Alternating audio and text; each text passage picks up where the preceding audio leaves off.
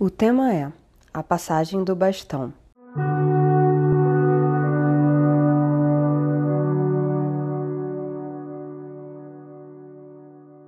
Eu comecei a pensar sobre a corrida de revezamento porque mês passado teve uma data comemorativa na organização budista que eu faço parte, que essa data é conhecida como a passagem do bastão, porque foi quando o presidente atual assumiu o cargo. Então eu pensei no ato em si e veio logo na minha cabeça aquelas corridas que tem nas Olimpíadas. E aí eu, eu pude entender mais a fundo o simbolismo daquilo tudo.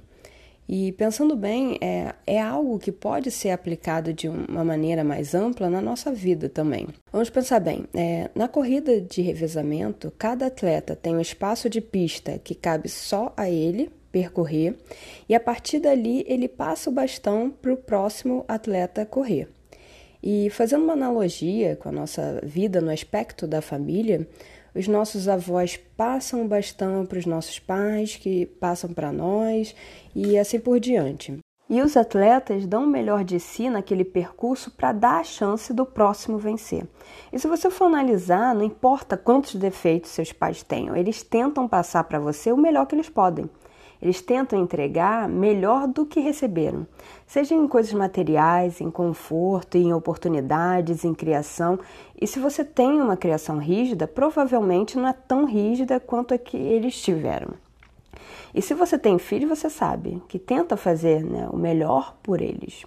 E numa corrida de revezamento, o que acontece?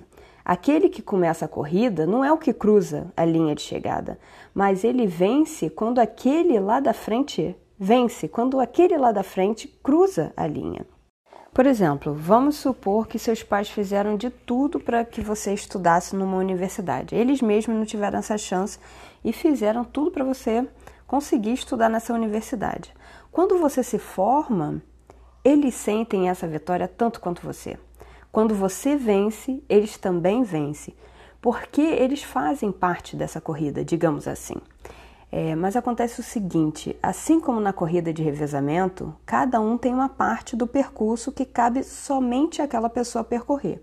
Então ninguém pode percorrer por você, nem seus pais, por mais que muitas vezes tentem por não entender. Aquele espaço é só seu, a vida é só sua. Então, qual a questão aqui?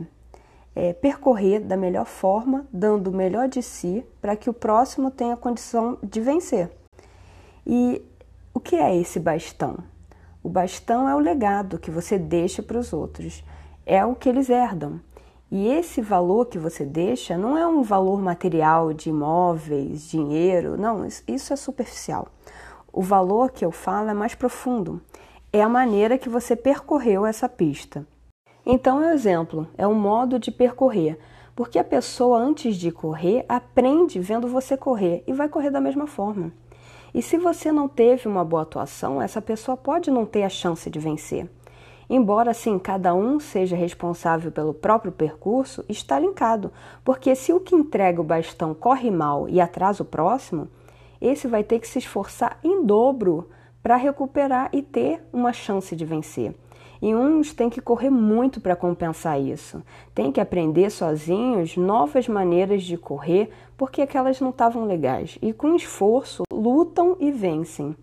Mas muitos não vão fazer isso, ainda mais se não tiveram um exemplo. Se o exemplo é de um mau corredor, digamos assim. Então, sim, embora a performance seja individual, ela está relacionada com o anterior. Então fica para reflexão: de que maneira eu estou percorrendo essa pista? Eu estou satisfeita com a minha performance? Que tipo de bastão que eu estou entregando? Se as pessoas se espelharem na minha forma de correr, elas têm chance de vencer? Porque não sou eu que vou cruzar a linha de chegada. A corrida não acaba comigo. E eu usei o exemplo da família porque eu acho que ilustra melhor o que eu quero dizer, mas isso se aplica no geral. Você não precisa ter filhos para isso. Você entrega esse bastão para o sobrinho, para o amigo, até para um desconhecido. E uma coisa interessante que eu vi pesquisando sobre essas corridas de revezamento, sim, porque quando eu cismo, eu mergulho, né? E então eu cheguei a ver vídeos que falam dessas corridas. Enfim, nesses vídeos fala sobre um ponto que é os atletas não olham para trás. Então não é algo que se vê quando essa pessoa entrega o bastão e para de correr. Eles estão correndo juntos e o da frente simplesmente sente quando tem que pegar e a partir daí é com ele. O outro termina a parte dele na corrida e esse que pegou o bastão não olha para trás e corre o melhor que puder. Então eu quero deixar essa reflexão para vocês e um incentivo para a gente assumir esse protagonismo na nossa corrida. Para quem já correu, já percorreu né, o seu caminho, é, o importante é saber que fez o melhor para si e para os outros e a partir daí ser técnico, ser técnica, porque os que vão correr vão precisar dessa experiência de quem já estava na pista, vai precisar de orientação e mais ainda vai precisar de incentivo. Precisamos de incentivadores porque de críticos já temos bastante. E para quem está pegando bastão agora ou está começando a correr, às vezes a gente precisa agradecer os esforços dos anteriores agradecer para a gente estar onde está.